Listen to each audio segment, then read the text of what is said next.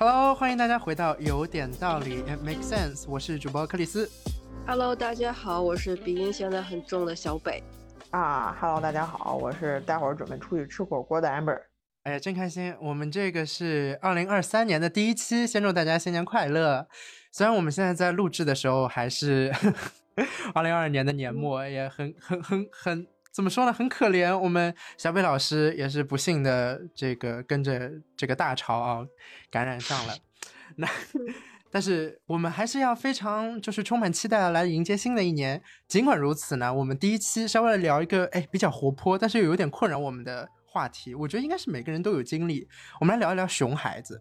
就熊孩子是一个怎样的物种呢？我不知道二位是怎么定义的。首先，我认为就是随处可见，然后你遇到的时候呢，你又有一点。呃，不知道怎么跟他相处，但是呢，你又不得不去跟他相处，因为有时候闹翻脸，或者说我们去摧毁一个熊孩子，这是我们后面要聊到的这种情况，又是一个哎很困难的状况，就是我们好像很棘手的去面对这些熊孩子。包括说，我们之所以聊到熊孩子这个话题，是因为有太多太多的社会新闻了。包括说什么啊，把电影院的屏幕给搞坏啊，然后打碎了什么珠宝首饰店的里边的玻璃啊，然后什么一些呃，我们看到一些什么亲戚家来走走亲访友的时候，把手办给搞碎啊，类似这样的一些新闻层出不穷。每每看到这些新闻，下面的评论都是对熊孩子的讨伐。那我们今天就来聊一聊这样一种生物。嘿，为什么我们一点都不喜欢他？首先，我想先问一下两位啊，就是你你如何定义一下这个熊孩子这个概念？除了我刚刚说的这些，包括说你你的身边有熊孩子吗？Amber，呃，就我这个是我查的百度的定义啊，我先说一下 official 的，嗯，他说是这个熊孩子形容呃调皮的孩子，岁数小不懂事儿，并且暂时没有受到良好的家庭教育啊，我觉得这句话很重要。嗯嗯呃，然后我个人理解的话，熊孩子就是一个，呃，触犯到你的边界，然后让你会感觉不舒服的这么一种存在。然后，并且在你的边界被触犯了之后呢，然后这个时候家长也没有予及时的予以管束。嗯。然后接下来你是否要就是有下一步的行动，还是放过他？我觉得这个看你，但是肯定会让人心很不爽。嗯，对，嗯。我是觉得熊孩子跟这种调皮，或者是说，呃，小孩子天真最大的不同点是说，熊孩子做的一些事情会给别人造成困扰，而且造成困扰以后，他根本就不知道自己做错了，他可能以后还会变本加厉的去再做这些事情。嗯嗯，那关于 Chris 有说过，就是身边有没有熊孩子？其实我想了一下。我现在身边可能不多啊，咱们因为周围孩子并不多，就是突然想起来，我原来有一个同学，还是我小学的时候，那个时候还没有熊孩子这个定义，所以也没有人会往过去想。但是他很明显，就是我们那会儿小学回家的时候就很变态，中午老师会留作业，然后下午交，然后那个时候我就也不知道脑子是怎么想的，就是吃饭非常不积极，哪天第一件事情回家是先做作业，然后再吃饭。然后我特别好的一个朋友呢，跟我相反，他呢是先吃饭再做作业，所以我们俩的时间是完美的，就是契合上了，等于就是我写完他抄，然后我再吃饭。然后每次我写作业的时候，啊，就快写完了，他该来我们家了。有好几次我都发现他来我们家的时候，都是从我们家那饭碗，因为那会儿就是住平房嘛，锅上不是都放在地上嘛，有时候会敞着口，他是从上面直接跨过去的。就是我当时也不太明白，我们家是小到那种让人无法落脚的地步了吗？他每次都要从饭锅上面跨过去，然后像我，比如说没写完的时候，他会催你，就比如说我没写完，但是又来不及吃饭了，我可能会一边写一边吃，他就会很就是明目张胆的跟我讲说，你先不要吃饭，你先把它写完，然后你再慢慢吃。哇，嗯，对，所以我这这人在你是一个年级是吗？嗯。对他跟我同班的，对，然后呃，而且你知道他就为什么和他做朋友的吗？因为有点外貌协会，她长得就是在我们班算是比较高的一个女孩子。那时候小学嘛，就是一下就感觉亭亭玉立的这种，就形容她一点都不过分，又高又瘦，然后长得又白净那种。就是你看她会是一个，可能这个话说的有点过分啊，但是你会觉得她是一个就是一看家境特别好，或者家教特别好，特别特别的，就是嗯，怎么讲，就是有气质的这么一个人。但是他做出来的这些事情，只是让你觉得匪夷所思。嗯，他从你家锅跨上去这个事儿，他是只嗯发生过一两次，还是他一直会这样？很多次，因为那个就是不是平房，它可能那个面积虽然不是很大，但是过人肯定是能过的。也就是那个锅，它可能会，那咱们吃饭那个圆桌也好，或者凳子也好，它不是爱放在中间儿才能围坐一家人吃饭嘛？嗯，然后可能那个哦锅或碗，它会放的稍微的靠这个中间儿一点儿。它其实从旁边贴边儿溜过去是没有问题的，但是你需要绕路啊，或者是说刻意的去回避一下。但是它从中间跨过去的话，它会比较方便。啊、我刚还想问，你觉得他这个就是嗯跨过这个饭锅的这个行为是他自己有意识的吗？就他他会觉得说这嗯这是他想要特别去做的这个事儿吗？我感觉没有，他只是觉得我走一条直线而已。省事儿啊，，嗯，好巧。但你这个你这熊孩子嗯就有点像是同柴间的熊孩子了，就在你也是个孩子的时候，你面对到这样一个小小孩儿，对对是吧？然后像嗯 Amber 可能就是因为他自己当老师嘛，所以他可能打交道的这个更多已经是已经不能算是熊孩子了吧？对，大孩子，熊大孩子，大熊孩子，啊 嗯，因为我碰到很多学生都有一些问题吧，但是这个是我得提一下，就是你能你能够回溯到他的童年跟他现在这个状态，你会发现，就是如果小时候熊了的话，大了之后那个破坏力其实真的是很惊人的。嗯，我待会儿说，我先卖个嗯关子，嗯行，那我我因为听刚刚这个小北的这个例子啊，因为我我我一直在纠结一个概念，就是说这个熊孩子啊，跟我们以前说那种顽皮的小孩儿，就皮的孩子，他有有没有什么区别呢？就我觉得就是熊孩子之所以人们就觉得他，其实我听到这个词儿，人们给你感觉就是讨讨厌嘛，那小孩儿，对嗯吧？嗯你皮的话，那可能就是说小孩儿比较顽皮一点，嗯、然后磕磕绊绊的什么的也没事儿，嗯，然后就一直就在那撒欢儿的，就是也玩儿那么个状态。但是熊孩子就是还是说就是会让别人不舒服，或者把他自己的快乐建立在了别人的不爽上，啊，但是他还不自知，从小就深谙这个嗯社会道理 但是皮的话，那你就自己玩儿呗。你在外边儿怎么嗯瞎折腾去，你就自己也挺开心，但是不会给打扰别人。我觉得是这嗯样，嗯。对，或者说皮有一个度，就是他自己到一定程度，就是他就知道错了，他就停止伤害或者停止继续再过分下去了。但是熊有点儿这种就没有没有定头，没有封顶，可能他已经过了那条界限了，还在继嗯续在做。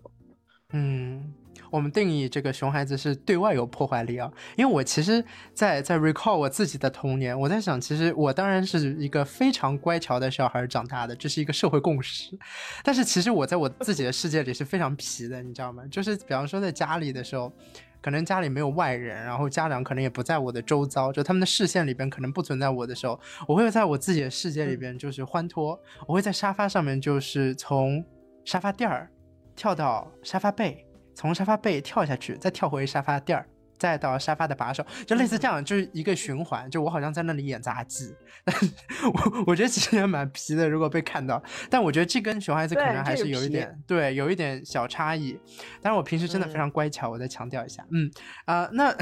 这就是刚刚小北提的这个，他这个等于是同学的这个例子啊，因为还是个女孩子，就我就我就想特别点一下这个事儿了。就是很多时候我们可能有一些刻板印象，觉得男孩子可能更容易成为熊孩子。你们有这个想法吗？嗯，让 Chris 作为男孩子的曾经的男孩子你，就很乖 巧啊 对啊，所以所以嗯我我才想点这个这个事儿，因为我觉得啊，就首先我觉得这可能是一个刻板印象，然后其次从我的角度来来思考，可能存在一点嗯点的这个文化基因是，嗯，嗯我们对于男孩子有一些觉得啊、他必须要。嗯男男男性化，必必必须要必须要坚强，必须要勇敢，必须要 tough，就可能有一些这样的一些概念，就是对于这个性别的固化意识，那可能在嗯教育的时候就会更加放任说，哦，男孩子皮一点也无所谓，就家长可能会说这种的话，对吧？然后女孩子可能就是，哎，女孩子要乖巧一点，类似这样。我我觉得可能是因为这样一个刻板印象，才会导致说，哎，会不会是男生更容易成为熊孩子？呃，我是我是觉得，如果你不加教育的话，有可能会是因为我也有发现，就是就是男生，就是或者说叫男性跟女性，他们确实从生下来就是除了后天影响啊，他可能性格上确实会有一种，呃，可能男生更外向一点，有些女孩子会更内内向一点，这种比例可能会有点高。但是你有后天的影响就不一样了，就是我们之所以会。呃，觉得女孩子要温柔一点，其实跟社会现象或者说社会的熏陶也离不开。你可以想，就是往后倒退大概十多年或二十年这种感觉，无论是从影视剧也好，还是从你周围的女孩子她们的兴趣课外班也好，你会发现，都是在往这种贤良淑德上面教育。你看那个女。那时候流行琼瑶什么的嘛，因为女主角都是动不动就哎呀，我要受到伤害了，你们都是渣男，就是这种受到渣男怎么办呢？那我就要忍。然后女孩子学的可能也都是琴棋书画为主，但是你发现现在无论是从影视剧还是电影，它会有一种那种女性意识的崛起，好多这种女英雄啊，然后包括一些像呃公安呀，或者是一些。顶梁柱的形象也或者是女性了，她们就不再仅仅是一个受到伤害的这么一个角色，而是一个自己去决定命运、去主导这个事情发展的角色。然后再加上就是说到这孩子的教育，他们可能最开始已经由琴棋书画这种呃文艺方向转向了这个，比如说呃散打呀、跆拳道呀、武术啊这些，包括是。那个街舞啊，这些可能没有太明显性格差异、性别差异的这么一种运动，所以就是你会发现这个性别的中间点会慢慢的有点模糊啊。但我指的不是那个打扮，是这个在呃社会文化方面上这一点。嗯，因为我觉得啊，我们刚聊这个，就是男孩子是不是更容易成为熊孩子，或者说。换句话说，就是我们好像看到很多新闻里边，就是提起熊孩子，然后他那个形象就是一个一个一个小男孩儿。我觉得是不是会存在一点，就是他的那个固有印象，反而导致我们会纵容说，因为就像我说，男孩要什么皮一点啊，男孩这个就是啊受点伤也没事儿，男孩出去闯一闯也没事，类似这样的一个这个语言的这个逻辑啊，就会觉得啊，其实其实男孩当个熊孩子就嗯。挺正常的，在在我们这个逻辑里面是可接受的，女孩儿不太容易吧？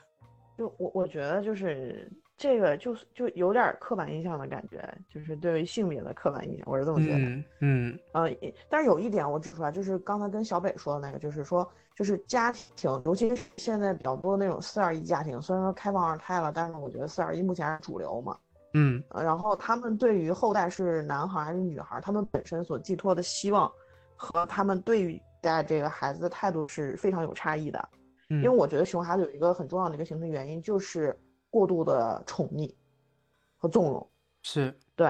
所以所以我觉得如果说孩子是男孩的话，可能可能他的长辈会更容易那样对待他，从而导致他会那样。嗯，我们节目刚开始几分钟就已经聊到了这个熊孩子的深层问题了啊，那我们先把这个 放一放，我们我们先来分享一些，就是你你。就是你现在是一个成人了，你周围的那些熊孩子，他你见到的，或者说他对你造成的一些影响，有什么事迹可以可以分享吗？嗯，对我印象最深的一次遭遇熊孩子，就是在电影院，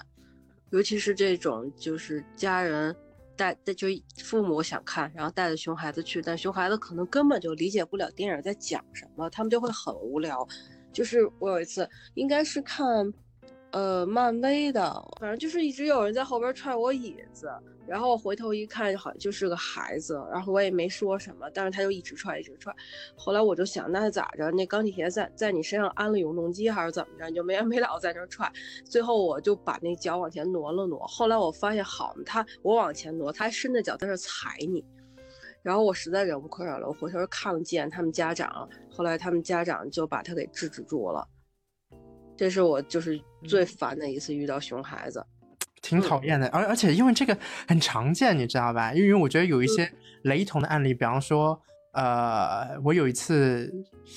很多年以前了，呃，当然必然是很多年以前，因为我想说的是个演唱会，呃，很多年以前看的是五月天的，还不知道是，嗯。完了，我我一定要想起来那个歌手是谁。等一下哦，好像不是五月天，但是 苏打绿是谁啊？我都我都不确定是不是个团。OK，没事儿，歌是什么？我到时候我到时候剪了，没没事儿，反正呃，就对我去看看演唱会，然后就是演唱会不是会有那个叫什么这个荧光棒嘛，就是这这些有的没的，嗯，手上拿的，然后就有个小孩儿，然后他就一直在拍我的背。然后就拿那个东西敲我的背，结果这玩意儿吧，它也挺疼，就是它不是像你看上去好像哎，你小拍一下，然后小孩可能就小孩虽然小，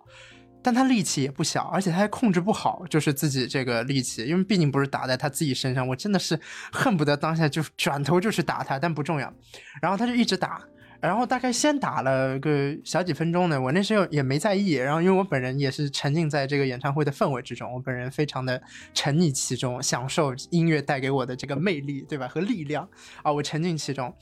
然后就消停了一阵子，然后又来了，又打了。然后我实在是呃气不过，然后在那个昏暗的灯光里边，然后我就跟那个孩子旁边他妈就说。我说你管一下你的小孩儿，结果他 最搞笑的是他妈跟小孩说：“叔叔叫你不要动。”我在想，我有那么老吗？我有那么老吗？真的是，对，因为灯光昏暗，我只能这么解释。但是我当时真的是。啊，又又生气，然后又有点搞笑，你知道吗？反正反正类似这样的状况，我我觉得像这种看，包括看电影啊，看电影实在是太多次了，不管是踢啊、晃椅子也好啊，爆米花洒我身上，我都经历过。然后我还经历过，比方说像坐高铁的时候，呃，我我觉得高铁与其是踢你啊、撞你啊，或者说是类似有的没的，我最害怕的就是熊孩子在那儿尖叫、哭。然后对对，就不不是婴儿，就如果是婴儿的话，我有时候可以稍微善解人意的理解一下，因为他控制不了自己。但有些小孩他就会，呃，在莫名其妙的状况下，比方说，呃，坐上高铁，然后他看不了 iPad，或者说他干呃吃不到什么东西，然后他就会在那里发疯，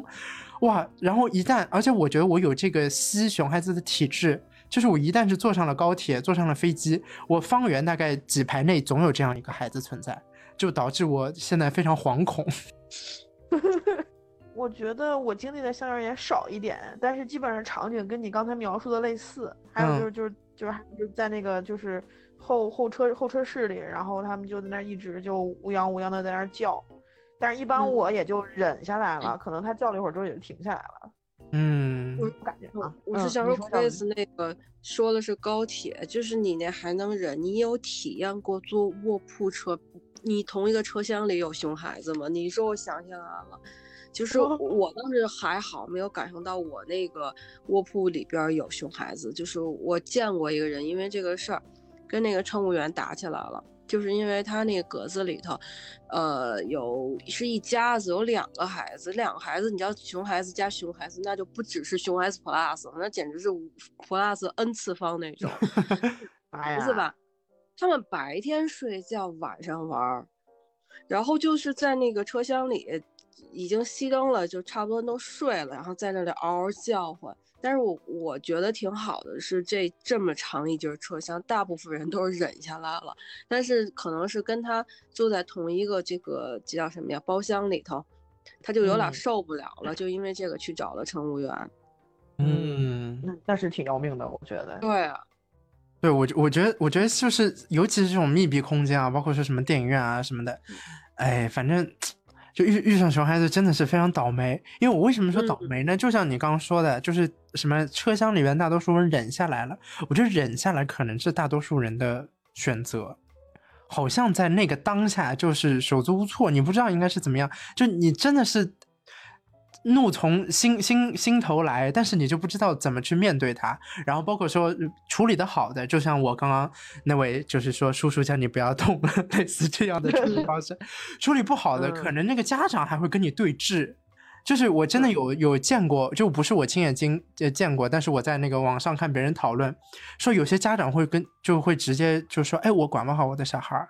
这个就是小孩儿他这个天性嘛，那那那怎么样的？然后包括说很多那个亲戚家的小孩儿，就是你更加的没有办法去跟他进行反馈，因为你有一个这个人情义理这一层挡在你跟啊那个小孩儿的这个中间，就就会显得你整个人就更加的尴尬。那那我不知道二位怎么看待这个？嗯，我是觉得，要是周围亲戚要是有这样孩子的话，我说我可能真的是不好意思讲，就忍着吧。嗯，顶多是在后边就是闲聊的时候，自己骂骂咧咧的说一说。嗯嗯 嗯，就所有的有熊孩子亲戚，加上我们家亲戚也不太多啊，那我就直接不来往了。是真的，我不是跟你开玩笑，是真的有。就是像我从小一直长到大，就我舅他们家，因为我我弟就是特别的老实，就估计跟 Chris 差不多，从小乖巧到大的那种，就是一直都有来往的。然后还有几个远房的亲戚，就属于家里。呃，是不是熊孩子我不清楚，但是家里人一定特别惯着他们，因为我印象中有一次我们共同去参加亲戚的婚礼，然后他们家孩子是那个花童，然后就是从，其实你会觉得这我的妈，这婚礼这婚礼是这孩子的还是这个亲戚的？我当时有点有点真的我有点搞不明白了，你知道吗？就是他那他们家孩子进来的时候，其实那小孩没有说什么，然后。他妈就拉着那孩子到处让人看，说我们家孩子穿这个帅不帅？我就不提那孩子叫名小名叫什么了。然后帅不帅？然后给司仪，然后呢恨不得怼着那个把那个他们家孩子脸怼在那个摄像机上让大家来看。然后我我当时真觉得你你们都可以把婚礼，呃直接撤掉就好了，这孩子去当主角，站到那个那那位那个新郎的位置就可以，也当然也不需要有新娘，只要有他自己全场可以 hold 住了。然后就这个亲戚，就是从此以后。春节大不了春节去一趟，这两年可能因为疫情，连春节都没有再去过了。就是凡是有这类的亲戚，那我干脆就能不去就不去，能躲就躲，反正有我爸我妈他们去呢。我我觉得对于对于我们家啊，我我觉得好处是我们家没太多亲戚，就是不用怎么走亲戚，所以就在在远房的也也就不重要了。我我刚刚小北说这事儿的时候，我去翻了一下我的朋友圈，我在。今年的八月份的时候，我发过一条朋友圈，我说：对于亲戚家的小孩，我许愿他们始终活在亲戚的口中，不出意外，那应该是最美好的一面。就是因为我我我之所以当时发这一条，是因为我见证到了我亲戚家口中的小孩出现在我的面前的狂躁啊，然后就是让我整个非常的震惊。就一个小孩吃饭的时候，他会因为。这个东西不合胃口，随后他就要求去看 iPad，然后看了 iPad 之后，就是 iPad 上没有他要看的，然后就会在餐厅里边尖叫，然后在尖叫之后，他会在到处乱跑，然后家长就是一个 hold 不住的状态，就是就是类似这样的事情，我觉得在或多或少一些亲戚家可能都会发生。更遑论在社会上一些新闻，我们曾经看到过什么。啊，就是那些很喜欢收集手办的人啊，就我之前开头也提到了嘛。然后有小孩去他家，然后结果把一墙的手办都给打碎啊，类似这样。哦，我我如果看到这种新闻，我真的是我能把我手机砸碎，我真的会气到，就是因为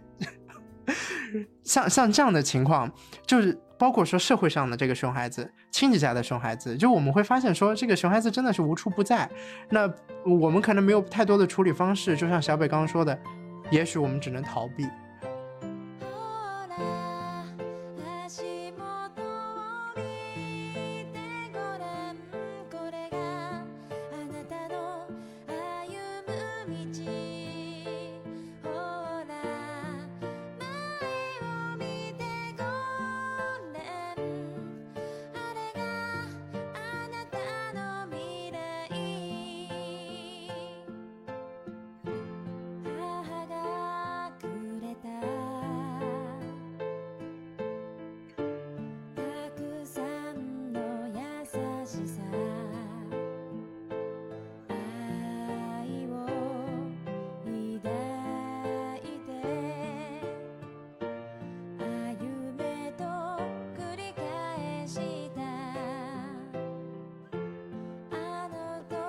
聊到这个，我我想反过来再来问一下，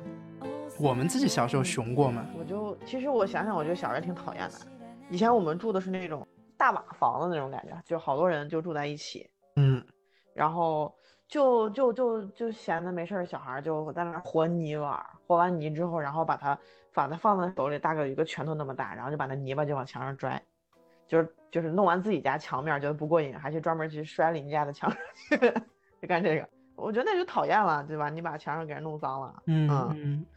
对，然后然后就就后来就有一个邻居大叔就过来，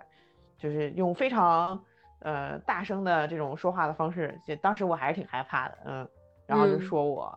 对，就说我这个这个干坏事嘛，干坏事。但是其实我觉得这个是有点有意思，就是就是我当时没有直接干这件事情，因为我是有我是有团队的，你知道吗？我在指挥我的其他的几个几个几个同学不是小伙伴一起干这件事情。嗯，然后我就我就我就小朋友第一反应肯定是先要先要躲避大人的这个训斥，我就说嗯是他们干的。对，然后那个大叔就直接说，他说你是主谋。我就记这几个字儿，我还记得他跟我讲这几个字儿的这个这个表情和语气，嗯，对。然后后来那一瞬间，我就哦，那确实我跑溜不掉了，就这种。被抓了现嗯行。但是但是我嗯，啊，对的，我觉得他对我这几句话，其实我觉得还是挺有价值的，就是让我思考一下，就是干坏事儿所带来的一些代价吧。啊、就是哪怕就是说不是你直接干这件事情，啊，你是你是你是撺掇别人干的，我觉得那个当下嗯有把你唬住。嗯啊，对的，就当时是害怕了的，然后就不敢干了，然后就一溜烟儿就跑了，就跟小伙伴一块儿，大家作鸟兽散，全跑了。嗯 哎，小北来，呃，其实 Chris 第一次问这个问题的时候，我真的特别斩钉截铁的否定我自己，我没有熊过。我觉得我小嗯时候简直就是道德优秀标兵，我甚至你知道，我真的一点儿都嗯没有开玩笑，我原来就是。这没有说古人不对的意思啊，但是确实是当时读那个呃寓言故事，就是成语故事有那个凿壁借光，我当时就想的，妈呀，这有点太过分了吧？不是，咱们可以想想别的办法，是不是？那你把人家那个墙凿一窟窿在那儿，你就是偷窥嘛？然后很拿那个光去学习，虽然说这个东西，这个这件事情很励志，但是你影响到别人了呀。然后我嗯就我我就是连这样的都会去去替他们去反思的这么一个人。嗯，但是后来我真的在反思我自己的时候，我觉得其实嗯从不同角度上来讲，应该还是熊过。就像是，其实我们一直在讨论熊孩子伤害别人，其实有时候熊孩子是一种对自己的伤害，然后间接的去伤害别人。因为我突然想到，就是我小时候，我我老拉着我一个同学，我们老去嗯玩一个特别的让人匪夷所思的游戏，就是我们家是就是我们住那位置，它是有阶梯性的，就是在我们家住的那一个就跟阶梯似的，就是想想大家想想重庆那种感觉，就是我们出嗯出门就是十一是马路，但是它其实是十一层，就有一点点这种感觉。我们出门是一条比较窄的一条土路，但是它下边大概我估计也得有三到五米深吧，它不是坑，它是它还是有一个房子的，但是落差会有一个三到五米的墙。然后我们当时最喜欢的是在跪在那个墙边儿上，然后把一个风车系在绳子上，然后把这风车就顺着那个绳，顺着那个墙给它顺下去，然后再有一个人跑下去接，就看你顺得快还是那个人去接的快。那你想三到五米的这么一个墙，它是没有任何保护措施的，然后我们就跪在那个边儿上往下扔，就是去扔这个风车，然后再有人去捡。它如果掉下去会怎么样？你想想，其实这个行为它是很很危险的。嗯但是我们几乎每个星期就是有一阵，你知道小孩儿一阵儿一阵儿嘛，那个阵子天天都在玩儿，就聚在那个那个非常高的没有任何保护措施的墙边儿上，而且那条路非常窄，就是咱们普通的这种这种单车共享单车只能一辆车通过，一辆半的话通过都会掉下去，所以就是这哦种也算是一种熊的行为吧。然后再有就是，我突然想到，就是可能你不觉得熊，但是你在某个人的眼里，你就是熊孩子。因为当时我们家亲戚住在那个外外地嘛，住在天津吧，然后每年只能来两三次。然后我是很开心，我就是为了表示哇，你来了，你跟别人不一样，所以你不许玩我任何的东西。然后你只许就是看着我玩儿，我表演给你玩儿，就是我的本意是好的，就是我觉得我不能让你玩儿，就是你来了你是客，我玩儿给你看，然后我就什么都不让他玩儿，他他然后他他玩什么我就管他要什么，然后去给他表演看，然后我感觉就对于对对方来讲肯定要恨死我了，而且我们当时还比赛吃包子，就是我我会就就坐在我的角度上，我会觉得啊、我就是跟你纯比赛，然后大家只是一种友友谊第一，比赛第二种感觉。但是对于他来讲，就感觉我不让他吃一样。我们当时就是，我记得我妈跟我讲，就那个包子大概有人的，呃，差不多有人的手掌一半那么宽的那种包子。我当时是五六岁吧，然后我们家亲戚可能也就是比我大个三四岁的样子。然后我吃了十三个包子，他吃了十八个，然后当时第二天都没有再吃饭。就纯是因为为了就是很开心的跟他比赛而已。你说这种行为，虽然不是说有没有呃，就特别影响到很多人或很多大人，但是对于我觉得对于那个人，我们家亲戚那个孩子，他可能一辈子都不想再来了。那孩子心也挺大的，这这这这事儿。我我我我妈跟我讲说，她当时气得直哭，然后因为她比我大嘛，她是我的长辈，然后就说这个长辈我不当了，然后是舅舅吧，应该是那个辈儿，我也不太会论，反正我印象中已经有好几年没有来了。啊，直到直到现在吗？对，现在就偶尔会来一次，当然也可能，我觉得他不来，应该也不是因为这个小时候这种事儿吧，应该也是因为工作忙啊，或者是各种原因，但是就是来的次数真的会很少。人家内心深处还是浅浅的有一层恐惧，有一层恐惧。这这这家人太可怕了，这 这。啊！但是真的，我当时真的全都是好心。是。哎，你你别说，其实我还真觉得有这样一种可能性，就是有些熊孩子他的行为，他可能觉得自己在做一件好事儿，嗯，但是但是最后就是可能对你产生了伤害，就是你的认知跟他的差异有点过大了。就我们现在在想，这怎么可能是就是在做好事儿？但是你不排除他可能在那个认知里边，他觉得。有有有，不是之前说那种家庭教育，比方说啊，他可能想引起你的注意啊，或者类似怎怎样，这对于他来说，这是他要做的事儿，这是他应该做的事儿。然后包括说，他可能觉得，哎，我这事儿可能会为了你好，或者可以拉近我们之间关系，但是却没有想到，在对方的眼里，就是你这小孩干这事儿太凶了，就可能会有这样的认知。我觉得也不可排除。嗯，Chris，你有一些什么熊过的经历吗？除了刚才说那沙发的那个。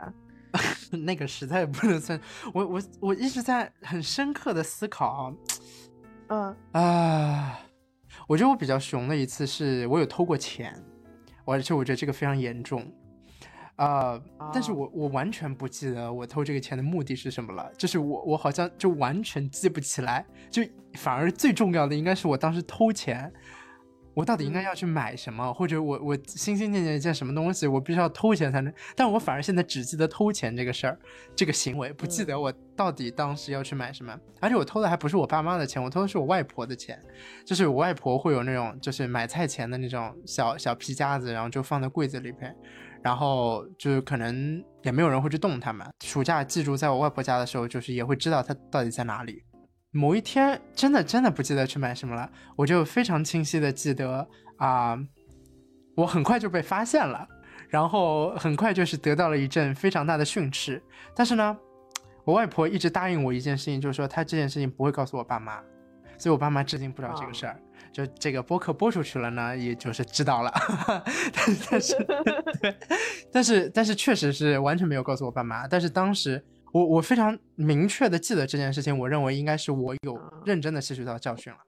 因为我确实是很明明确的记得我外婆当时是很严肃，但是并不是在责骂我的状况，她就意思是说，就是我们家家庭条件也还 OK，就是你如果要买什么东西，你提合理的，这个家里人一定能够满足你，对吧，小孩儿，但是你必须要是有有这个正当的逻辑，然后正当的行为去干一些这种事情，你不能说就是偷这个事情。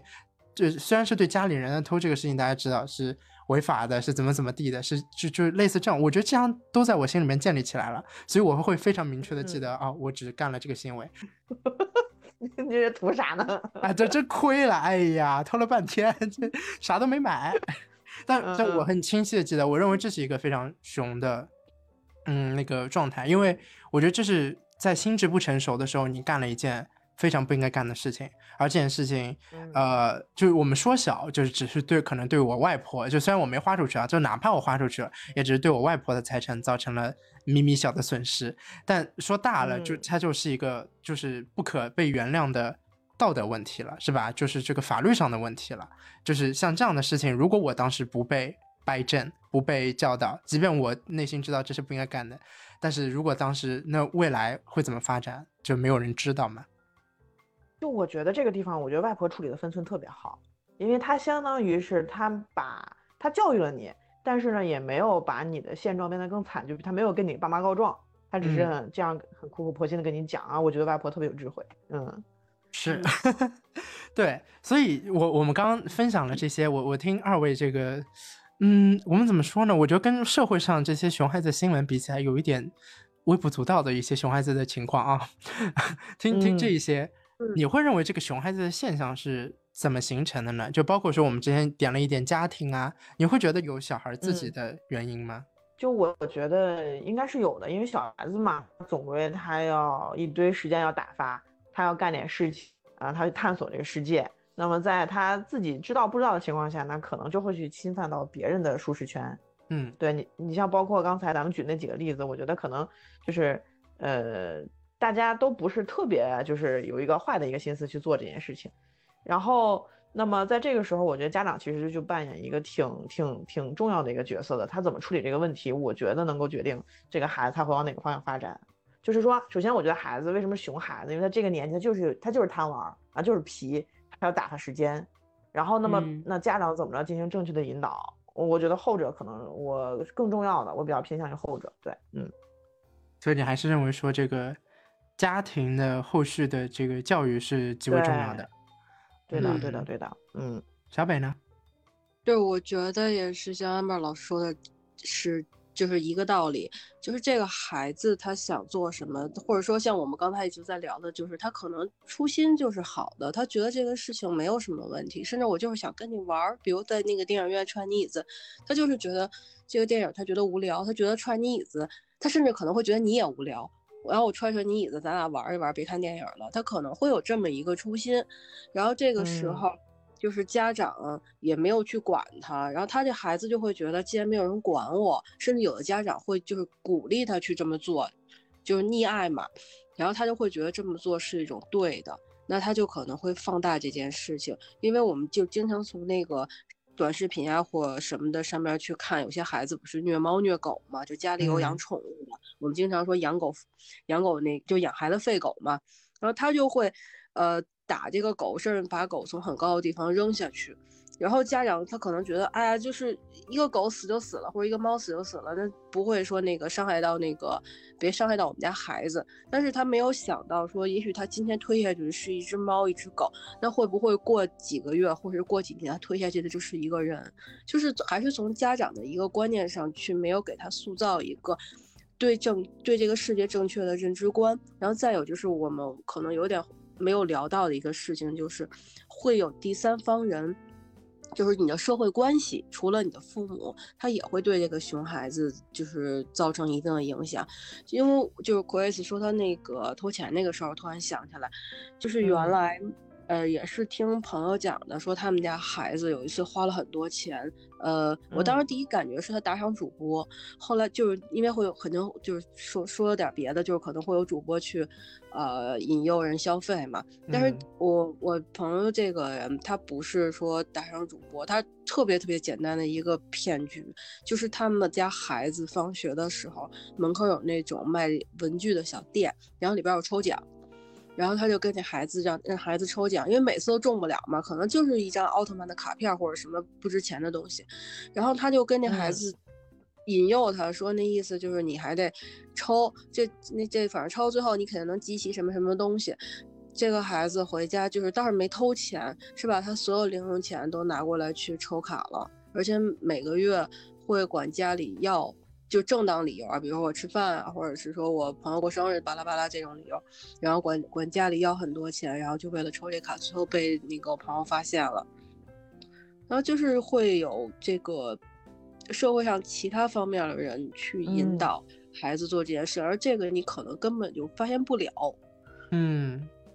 他有点成瘾了，我觉得都，嗯，对，主要是我，呃，成瘾是一方面，更一方面就是说，还是会有一些商家呀，或者是说，呃，一些有，呃，其他目的的人，他趁他对这个孩子心智不成熟的时候，然后用一些这孩子感兴趣的东西去引诱他做一些事情，正好利用他这份好奇哈，或者说是，就是，呃，我们说的稍微。个人化一点，我觉得就是他这个个人成长的动机，然后被社会去利用了。因为小孩可能觉得我花钱是就是一种我自己成长的表现，或者说是我更加社会化的这个过程啊，这这反而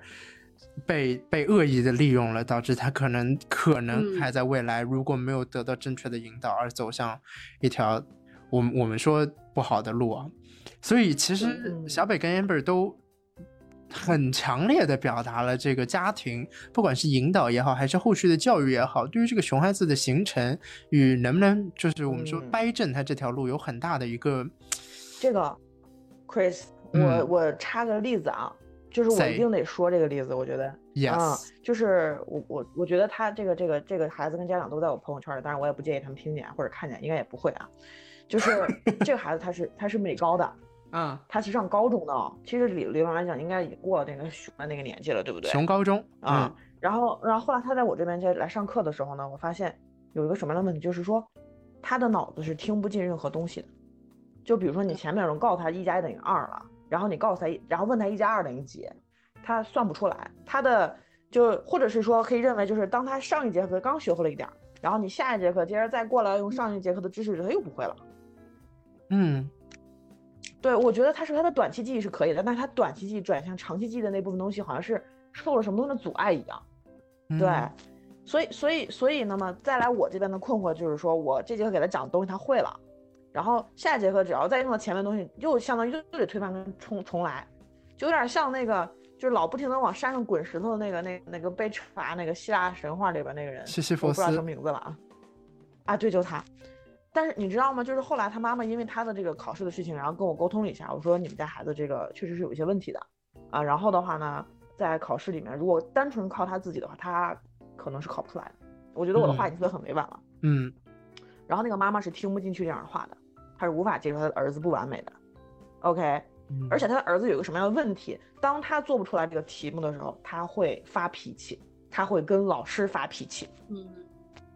你知道吗？就是那种嗯他会变得很暴躁、暴怒的这么一个状态，就有点像那个绿巨人突然之间就就就变身了那种感觉，你知道吗？妈呀，就好好的，前一点好好的，然后后来绿巨人了，对，然后我就跟他妈说，然后他妈妈后来就是，他在我跟他说他儿子可能考不出来这个成绩，或者是有一些不太好的学习的一些问题的时候，他妈妈也突然之间就就就跟我他说，孩子他岁数小不懂事儿，你作为老师你也不懂事儿吗？懂这意思吗？啊，嗯，就他，啊、就是孩子有问题，他是孩子，所以他可以 OK，他有问题那那那，但是你不能有问题啊，是吧？你作为大人，你应该让着他，忍着他，对他做什么都是可以的，你得捧着。然后最后的感觉什么？就是我看那妈妈的朋友圈，她那个人非常非常的卑微。这个家庭是一个，他爸爸是一个是一个挣钱的爸爸，他的妈妈呢是一个全职主妇的妈妈。嗯 OK，然后那个儿子在家里的地位是非常非常高的，在他之上的，然后那个妈妈做的非常的卑微，嗯，对，嗯，然后最吊诡的是什么，你知道吗？就是他前段时间还拿到 offer 了，他异地拿到 offer 了，他在朋友圈还晒了，是哪个学校我就不点名了，反正排名还可以。因为我觉得，其实你你如果在单纯只是在学校里面是学生和老师这样的接触的话，你其实是没有办法接触他的原生家庭这么多东西的，嗯。嗯，是，哎，你你分享这个例子啊，我我我也想分享一个，就是也是类似一个，就是学习可能有一些障碍的，然后这个小孩儿他不认为自己学习有些障碍，是我以前等于是课外班的一个同学，然后他家里边是、呃相当的位高权重，那呃他哦。的这个就是家庭家庭背景比较复杂，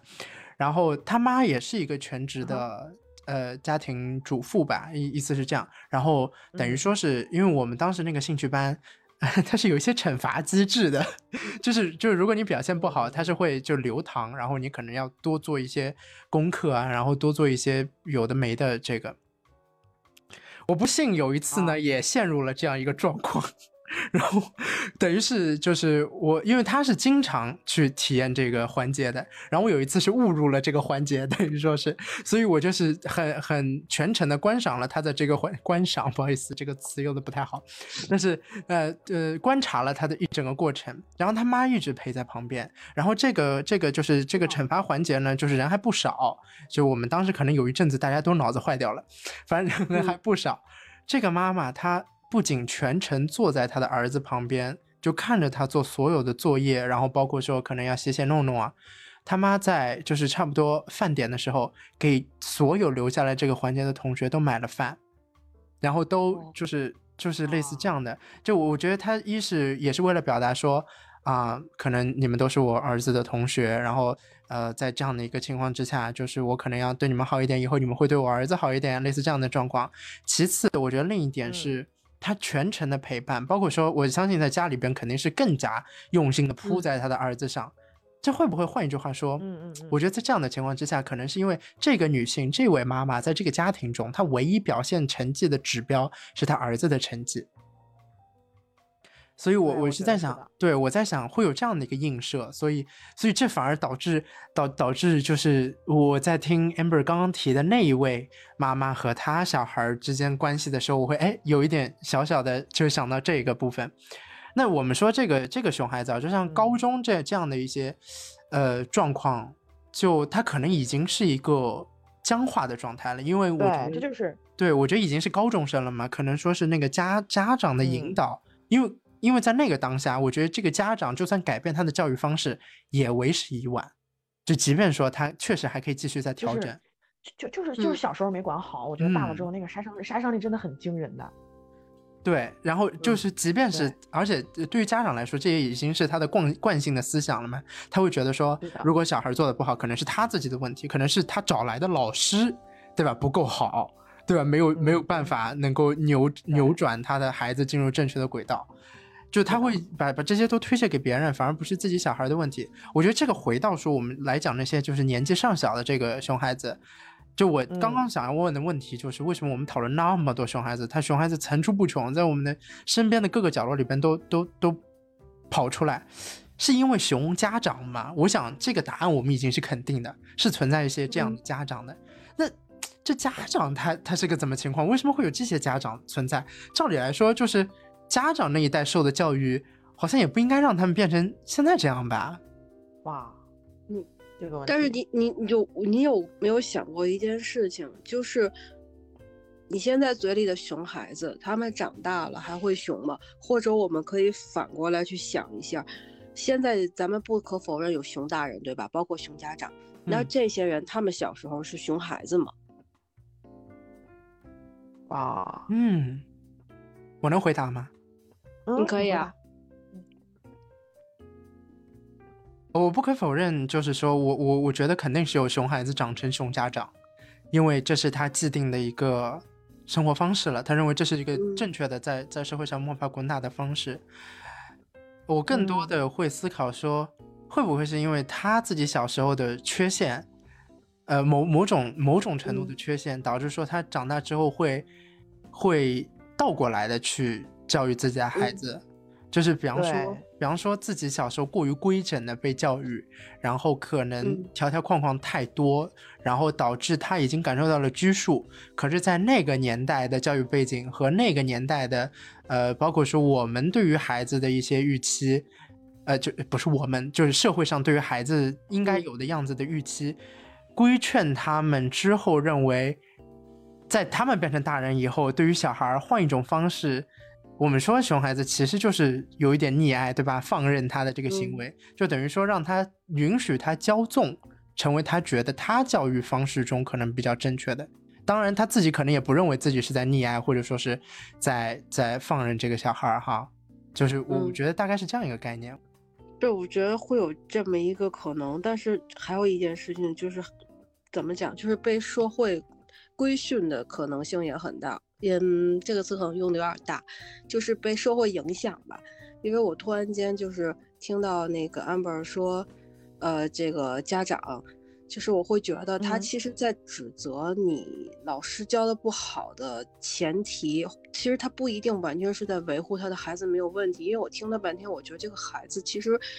可能第一件事儿不太需要请老师，而是去看看心理医生。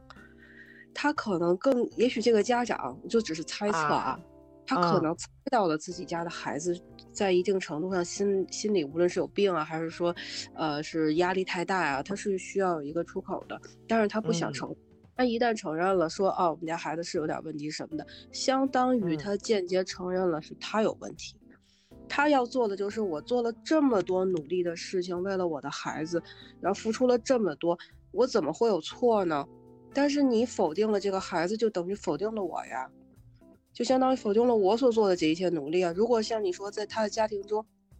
他的所有的，呃，就是嗯表现成绩。啊，好像啊，Grace 说的吧，就是，呃，都是由这个孩子来侧面反映出来的话，那相当于你在否认他的这个家庭里做的唯一的，就是能最能显现出他做的功劳这件事情。如果这都没有，他可能就会被淘汰了。我觉得，如果真的深究的话，他可能会被发现他们所处的家庭环境是近乎于变态的这么一个状态。我觉得那是他不可承受之重。他不敢轻易的提内湖，我觉得，对，这就是他不能被社会承认家里有问题。然后再有就是说，比如刚才我说熊大人的小时候一定就熊嘛，这是我突然间想到了，我有一个就是不能一都不能说是一个朋友了，因为我发现有时候咱们说的某一个朋友。其实他是一类人，因为我我们无法就是说从一个人身上提取那么多有效的信息，他可能是有几个人，但是我们啊去讲，我有一个朋友，然后我还有一朋友，还有一朋友，就 好像显得有点太啰嗦了，但他就是一类人，就是我我周围就会有，其实他们的小时候都是很好的，或者说很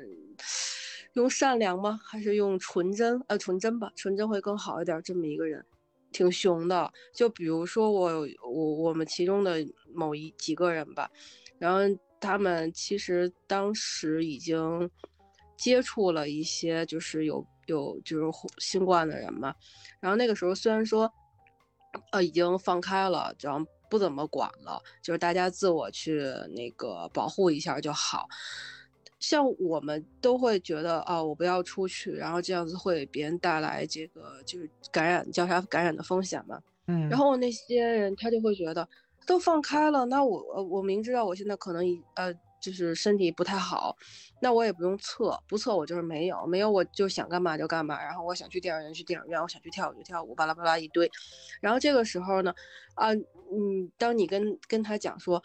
我另外的谁谁谁认识的人，他们在生病的情况下干嘛干嘛去了，然后他就开始抨击了，说这个人怎么能够这样子，他们怎么能够不顾别人的那个感染病毒的风险，巴拉巴拉说一堆。后来我就想，那那那你们是怎么做的呢？这不纯纯双标吗？对，就非常双标，而且就是这只是我举的一个例子，包括很多都有，包括像我我们前两天在群里头说，就是自己病程恢复成什么样子了。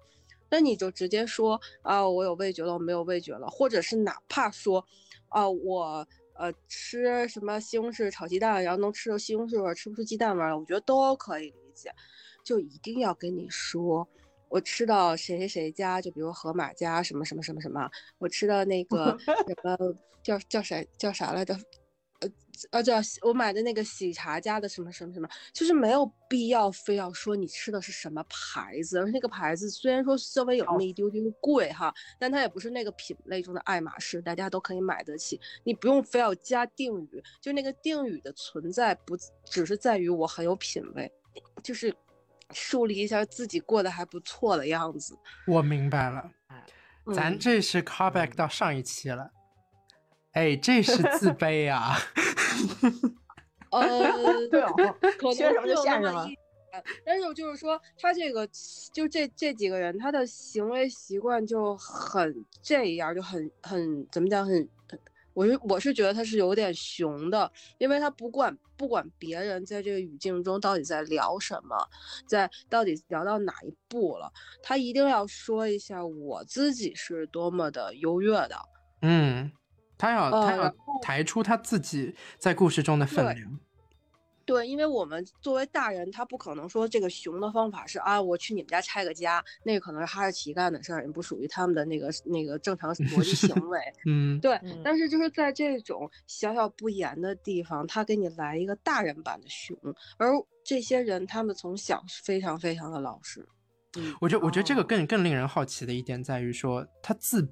他自己知不知道自己在做一个熊的行为？因为其实我我对我我很多时候在想的是这个事儿，包括说 Amber 之前提的那个他那小孩的妈妈的这个故事啊，很多时候其实我们我们一直说家家有本难念的经，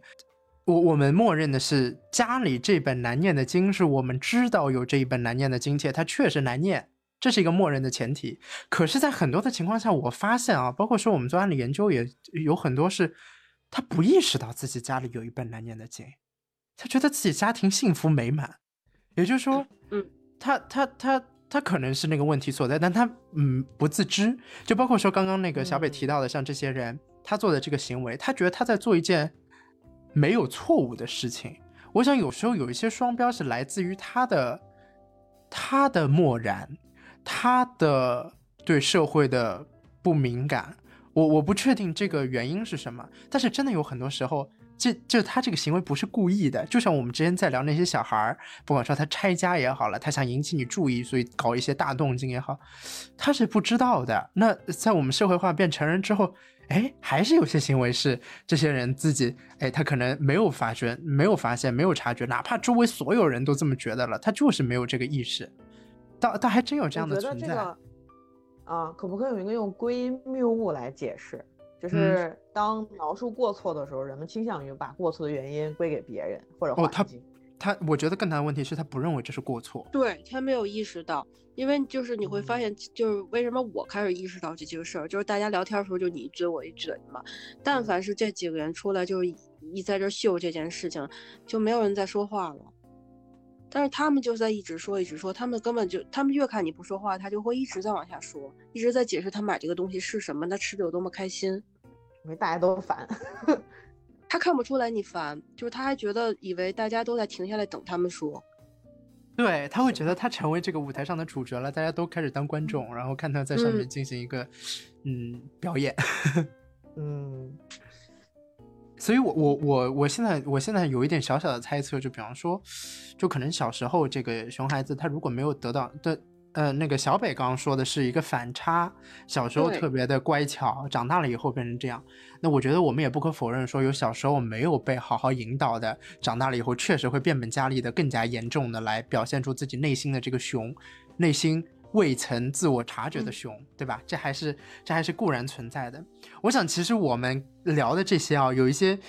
太过怎么说呢？我觉得已经很深入了，所以我想稍微浅浅抽出来一点。我们还是来聊一下，就是这个家庭教育对于这个熊孩子他真实的这个引导的问题啊。因为因为我觉得这还是一个非常关键的，呃，原因在于我我看到说社会上很多的这个熊孩子。就之前不是有闹过什么把电影屏幕给搞坏的，然后小孩子什么呃在路上呃打碎什么东西啊，然后就手手闲啊什么什么，然后家长可能跟这个商家就会有一些争论，然后家长可能觉得说就是这是你们的这个问题，就是或者说我家长没有必要来承担这个责任，因为小孩还小，小孩犯错天经地义，类似这样的一个状态，所以还是有很多家长会会。嗯，或多或少存在一些问题。我我想知道二位是怎么怎么看待这样的一个家长，因为我们已经很明确知道，嗯，太多的熊孩子是因为他的家长不作为，家长这边出问题，基本上就上梁不正下梁歪了吧？我觉得，嗯，嗯，那怎么说？就是你自己不教你自己孩子做人，那以后社会教你孩子做人呗。是，我就这么觉得。对，话有点狠啊，但是但是，嗯嗯嗯，大家都明白什么意思，嗯。但其实就是说，这个社会教小孩做人的情况下，他也应该教教这些大人如何做家长。我觉得就是关于家庭教育，关于怎么做家长，其实特别特别大的一趴。对对，嗯，我觉得这个这个这个地方只能表示一下我们这个美好的愿景，就希望家长能好好做家长。我觉得这这又是有点有点像刚刚那个他不自知的这样一个状态。家长家长不会觉得自己不是个好家长。就是他家，我觉得大多数家，因为我看了哦，我看好多剧，你知道吗？包括说，我我前两天非常兴高采烈的把那个今年大热的日剧《First Love》看完，然后就是他其中其实也讲到了一些家庭教育的这个部分，包括说有很多太多的剧里面有讲到这个家庭教育，很多家长在意识到自己失败，自己不是一个好家长的那个节点是。小孩在重大的人生抉择上失败了，在那个当下，他才会意识到，可能自己曾经对于小孩的引导走错了一步棋。可是，在这过程中，或者说在此之前，他并不认为自己是有引导的错误，甚至觉得自己走在一条非常正确的道路上。那那我觉得，我觉得更加夸张的是，包括说以前就是大家已经把它当成一个笑柄在讨论啊，但是确实是我觉得是非常大的一个社会议题，就包括说什么海淀家长群啊、鸡娃啊，然后这个小孩互相之间攀比啊，然后卷啊，有的没的，就家长参与其中，然后去去比拼自己家长的背景再怎么样。就是这，因为我们一般认为产生竞争会出现对比，有了对比才会扬长补短。可是，在这样的一个竞争环境和条件之下，反而把这个竞争所能带来的优势给磨灭了。因为 大家发现，大家在进行一个嗯左看看右看看，然后继续往前跑的状态，而不是左看看右看看自看自己缺缺缺的什么。可能我们到。到那个自身的这个身体里边去去反省，这这反而是我觉得怎么说呢？就是很多家长现在会陷入的一个谬误啊。但是回到说这个教育熊孩子的这个状态下，我还是觉得我我们来提一个小小的假设，因为我觉得这个话题它可能会就是比较僵住啊，就是来来讲我们到底怎么去期待这个家长怎么教育小孩。我觉得是这样，我们我们想象一下。假设你自己就是有个孩子，然后很不幸的这个孩子，他基因里边就带着些顽皮，然后他可能，呃，在你没有好好教育的前前提之下，他做出一个熊的行为。就我们假设说他在踢那个现在坐在嗯，我们就是电影院嘛，在电影院里边他在踢前排的椅子，你作为家长你会做出什么行为？那我来吧，嗯，我觉得就还是就是适度宽松，然后设立边界。如果要是踏出边界的话，我觉得还是要给予惩罚和警告的。嗯，具体说说呢？惩就是说，呃，我觉得，呃，比如说踢前面的椅子，你就告诉他，你说这个打扰到别人了，然后这是看电影的地方，或者说压根儿可能我就压根儿就不会带孩子来去电影院这种地方，对不对？这个应该是。享受剧情的私密空间，你怎么可能让孩子毁了这种美妙时刻呢？嗯，然后那就是就对我觉得要就警告嘛，不管用就警告呗，实在不行我觉得只能上手打了。当然，我觉得会注意一下分寸的。嗯，对，嗯，小北呢？嗯，就是如果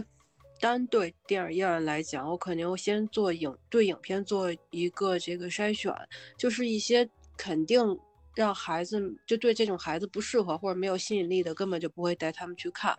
然后带他们，如果带他们去看的过程中发现了上述的过程的话，那肯定第一件事情就先制止他们，然后去用电影的内容去吸引他，尽量把他稳住，让他不要去这个做这样的事情，并且用电影里的情节告诉他说你这种行为是不对的，让他意识到，从自己意识到。这样的行为是对别人有影响的。我觉得其实大部分的孩子，除非是那种天生小恶魔，你跟他们讲道理，或者用他们感兴趣的东西去吓唬他们也好，或者是说去给他们做一个引导，都是可以那个成功，就是把他们拉回正轨的。之所以很多家长就是，比如说我管不了我们家孩子，就这他就这样，怎么两巴拉说那些。那你没有从内心去反思，是你真的管不了，还是你懒得去管，没有去管，没有找到方法去管？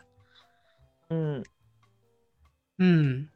确实，我我觉得我觉得二位分享的都非常的在理，但是二位其实也小小的忽略了一件事情，就是真的为人父母在那个当下做出这个抉择当下，可能真的没有办法在脑子里边思考这么多步骤。就即便说是我们讲这些都是对的，对不对？就就我觉得这也是是，我觉得这也是家长的一个困难之处，就他真的在实践之中可能手忙脚乱，真的已经把孩子带进电影院了，你说咋办？所以这这确实啊，就是也是一个也是一个挑战，我觉得就是包括说，因为我们今天来讨论这个话题，就是可能有很多家长听到了之后会。就有点小小不开心啊，觉得说我们可能一直在一直在这个去探讨就家长的不是家长的过错，但是换句话说，就是也许在真的生活的过程之中，就是在面对这个小孩的时候，我觉得家长确实是要是要适度的抽出一些时间来反省一下自己的这个呃作为。能不能有任何调整的空间？我觉得所谓的反省不是用来反思，不是用来总结自己的错，呃，就是去批判自己的错误。我觉得这可能是我们更多社会对于家长的这个期待啊。那其实刚刚刚刚两位有有提到说，这个小孩如果家长管不好，让社会去 让社会去管他，对吧？去挤压他。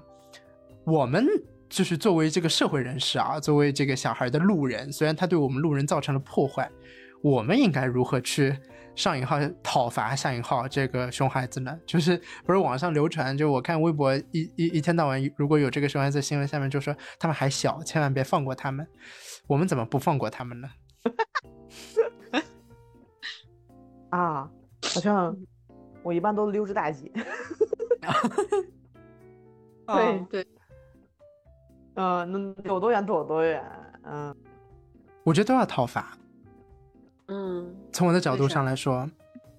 咱是有这个社会公益心的人哈。我觉得他家长如果管不好他，那我得来管管。我这个社会的热心、热心、热心王叔叔，就是，就就是得得给得给这个祖国的花朵进行一些教育。话是这么说啊，但是我真觉得，就是我不管也会有人来管他，就他一定会人生因为他的熊而遭到了挫折，因为他这个熊就像我们之前说，他熊跟皮是不一样的，他这个熊是已经对具有这个破坏性了，对外界对别人造成伤害了，所以我觉得就是如果我今天不不管教他，他以后的老师、以后的同学、以后的朋友、以后社会上遇到任何人进了职场之后，他怎么样都会遭遇到这个。那我真的是一个热心的这个老大爷，来来先先指指正他一下。还有，我觉得，嗯，当然，我我觉得小北问这个问题是觉得说，因为可能很多事情是因家长而起，所以我们应该也对这个家长进行一些一些一些反抗吧。我们我们就说。但我觉得这就会回到我们之前说的那个，比方说你遇到亲戚，你怎么去开这个口？你怎么去对对他？就是他他会陷入一个这样的一个状态，也就是说，你最后顶多是说说那小孩儿，就是你你反而不会对大人做什么这个行为吧？就你你看一下那个人值得你花多少时间那样，对。就如果真的是好朋友，或者是或者是对你来说很重要的一个一个小孩儿，那我觉得还是还是要花一些时间和心思去管一管。对，如果真的就是路人的话，就随意了。我觉得，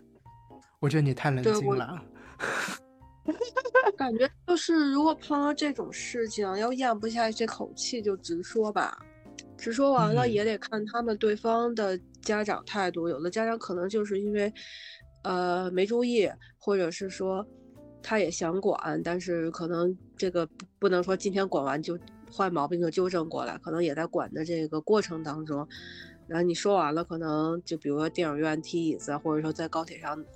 喊叫这种，可能你跟他们说完了，这件事情就解决了，家长会去管。但是有的你确实碰到那种不讲道理的家长，你跟他说完了，他反而会怪怪你，就像刚才 amber 他们说的这个老师。呃，和学生家长这个对话来讲，那这种的话，其实也没必要再跟他们过于这个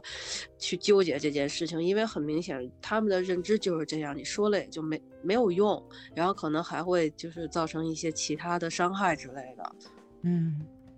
对我我同意我同意我同意小北说的这个，就是如果说他真的已经。已经跟你不讲道理了，你你也没有必要跟他讲道理，因为这完全是损失你自己精神。而且还有一点就是，我吧，我见得了别人好，但是我见不了别人太好，这 你知道吧？所以，嗯，如果他已经就是我已经耗费精神来跟他讲这个事儿，结果他完全的不领我的情，而且还认为我是在用偏颇的角度。呃，当然我我也不否认，可能某些时候我自己也没有察觉到我自己存在偏颇角度，但是我觉得在如果对于他人的事情上，我可以做到百分百客观。所以说，对，所以如果说是他真的已经是我费尽口舌，然后他跟我来这里啊胡搞瞎搞，然后跟我这个进行进行那个争论，而且他明显没有任何改进的可能性的话。我觉得确实就是你没法毒打他，会有人毒打他的。我总归相信有有人能够压住他。对，不是是比较客观的，嗯。哎，反正我也我也是这样相信着的，就是我我我觉得，嗯，还是还是他他会遭受到一些未来的这个，我们现在讲的这个价值观已经非常不对了啊，但是我 确实是这么认为的。其实我们今天已经非常非常深入的去探讨了一下这个熊孩子，他他到底是一个怎样的一个奇怪的存在，然后包括说我们如何去认知到这些熊孩子。尽管我们今天非常可惜的没有提出，嗯，我觉得非常有建设性的去面对，就是你遭遇熊孩子的时候，你应该是怎么去做。但是，啊，我觉得还是梳理了一下吧，我们对于熊孩子的这个他之所以诞生的一个看法。那我觉得。嗯，好像最近几年越来越多的熊孩子的新闻啊，但就是在我们周遭出现，我觉得这可能换句话说也是，嗯，两个原因吧。一个是或许真的有那么多的熊孩子在逐渐的诞生，更多的家庭可能呃在在在探索不同的这个教育方式之中，然后不小心创造出了这样的一些熊孩子。另一点也可能是我们社会对于熊孩子的这个容容忍程度。在逐渐的降低，我们越来越不能够接受太多的熊孩子横走在这个社会之中，因此每每发生，每每曝光，然后大家沆瀣一气的在那里，呃，就是对于熊孩子进行一些社会舆论上的讨伐。我我觉得这也是一个很明显的一个趋势啊。所以说，呃，当我们遇到熊孩子，我们究竟去怎么面对他们？然后我们如何在自己的被教育和接受教育和教育他人的这个过程之中，来避免熊孩子的诞生。我想这是我们节目讨论下来，然后留给听众和我们自己的两个大在问啊。那非常感谢大家能够听我们今天新年的第一期。我本来以为是一个很轻松的话题，结果聊着聊着也有点沉重。那么先祝大家新年快乐，嗯，拜拜，新年快乐，嗯，拜拜，新年快乐。